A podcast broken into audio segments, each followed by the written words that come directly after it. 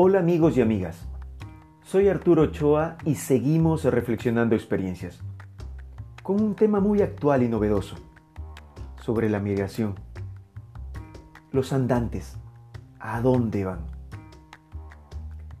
Tres revoluciones importantes conformaron el curso de la historia. La revolución cognitiva marcó el inicio de la historia hace unos 70.000 años. La revolución agrícola la aceleró hace unos 12.000 años.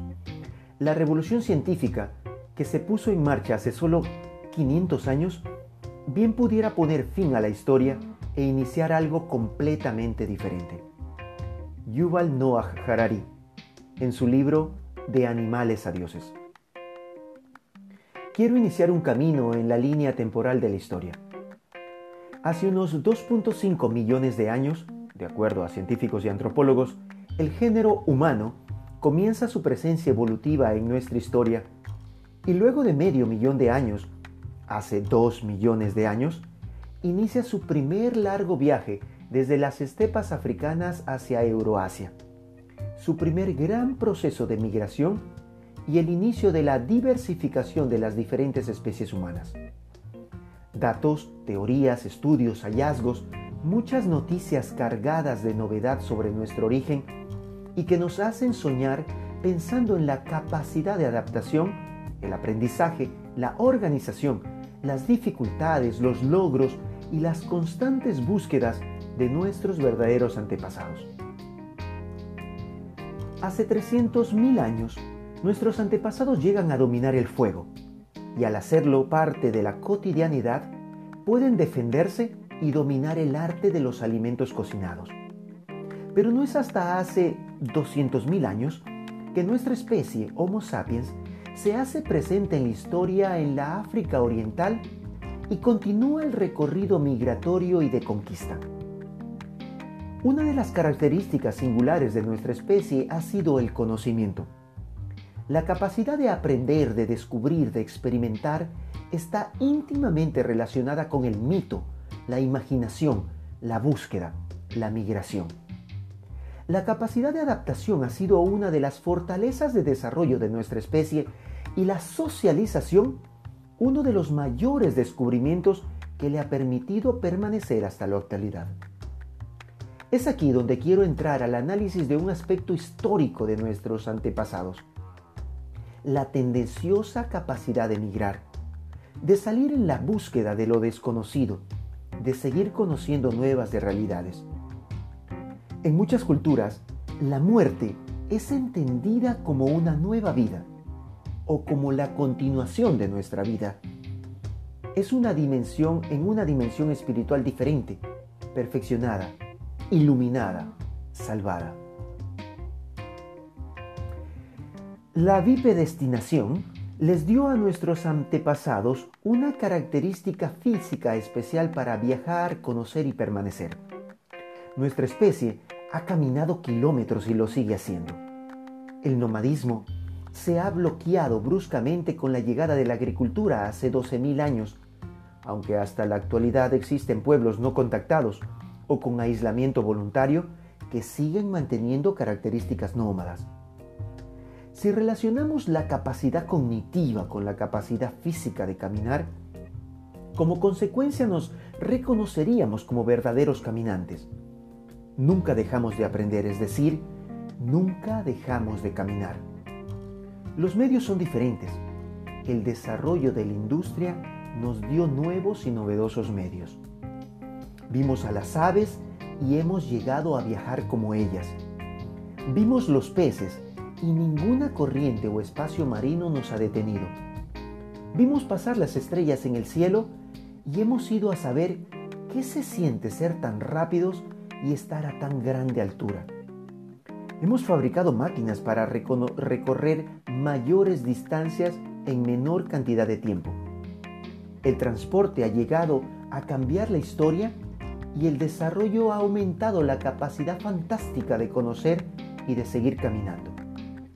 La tecnología nos acerca a los viajes telemáticos y nos aproxima a la realidad de la teletransportación. Todo esto ha iniciado con el primer paso, movido por las ganas de descubrir.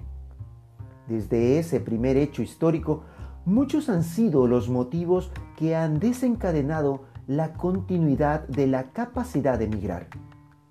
Hemos migrado, hemos sido migrantes y sentimos esa necesidad intrínseca de hacerlo. Saltan a cuestionarnos algunas preguntas. ¿Por qué migramos? ¿Qué nos motiva a seguir migrando? Cuando llegamos a donde queremos, ¿se satisface la necesidad de seguir caminando? Estas y otras preguntas siguen rondando nuestras mentes y nuestras historias. He querido compartir algunos de los motivos actuales por los cuales nuestra especie sigue caminando, teniendo así tipos de migrantes. Los migrantes forzados. Aquellos que por diferentes realidades económicas, políticas, sociales, étnicas, culturales, religiosas, han dejado la comodidad de sus orígenes, sus ambientes, sus tierras, sus familias y han partido en busca de nuevas oportunidades para tener la esperanza de una nueva vida, aunque para esto se ponga en riesgo la misma.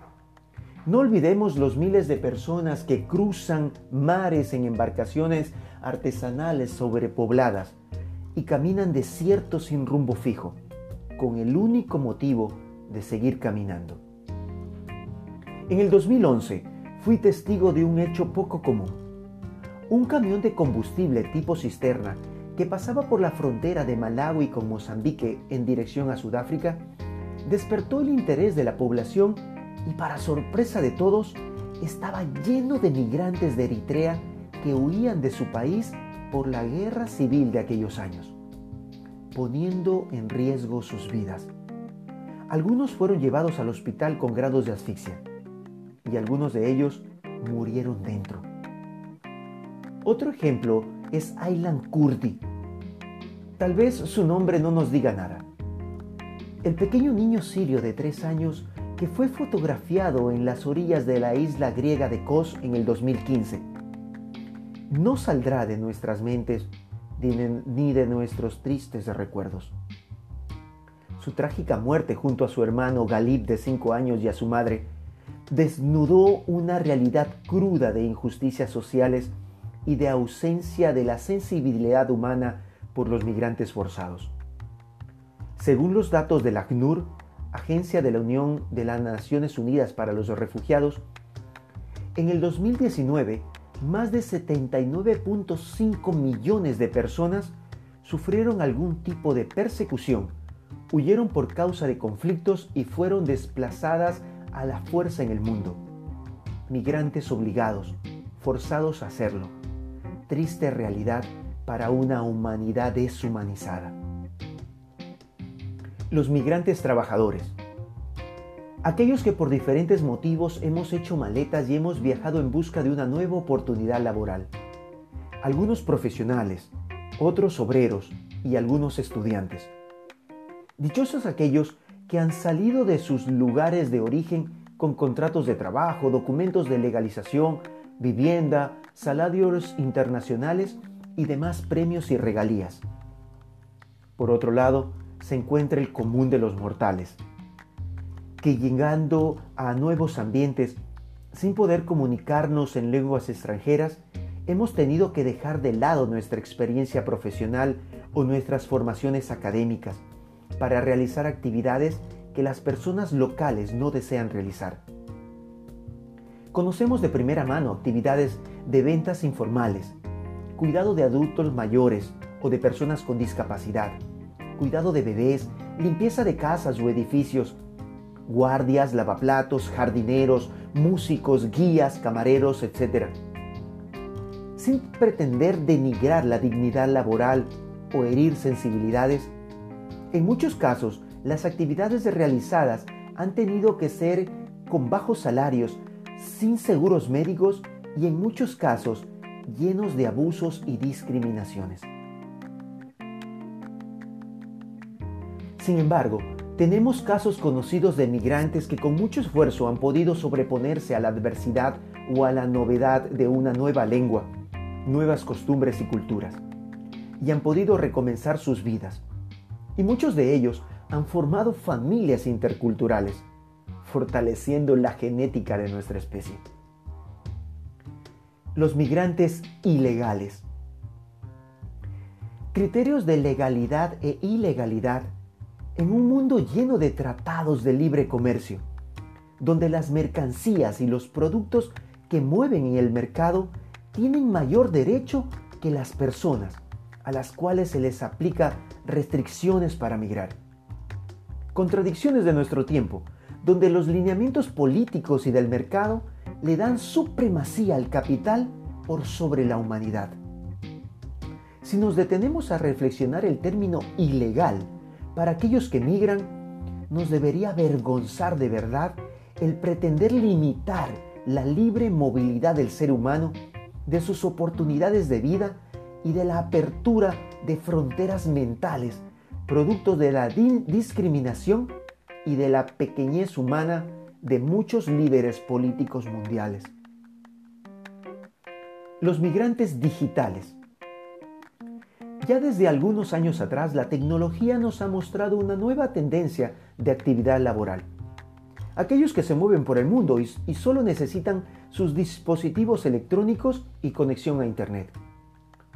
Requisitos suficientes para formar su tribu digital y tener una vida de nómadas digitales. Moda, novedad, ¿quién lo podrá definir? Lo único que podemos decir al respecto es que con este tipo de iniciativas, los nuevos migrantes presumen haber alcanzado libertad económica y siguen proyectando los hermosos paisajes alrededor del mundo en donde se encuentran.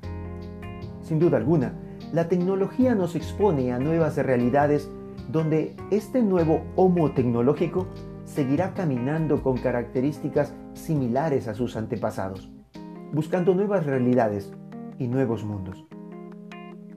Seguiremos atentos de cada paso dado y a las nuevas realidades de los migrantes. Desde el 2011, cada 18 de diciembre se recuerda el Día Internacional del Migrante. Esperemos que la historia no nos haga recordar solo una fecha, sino que sea la reivindicación de los derechos y de la dignidad de los migrantes. Por una migración digna y con respeto, sigamos andando. Los saludo a la distancia. Un abrazo fuerte, Arturo.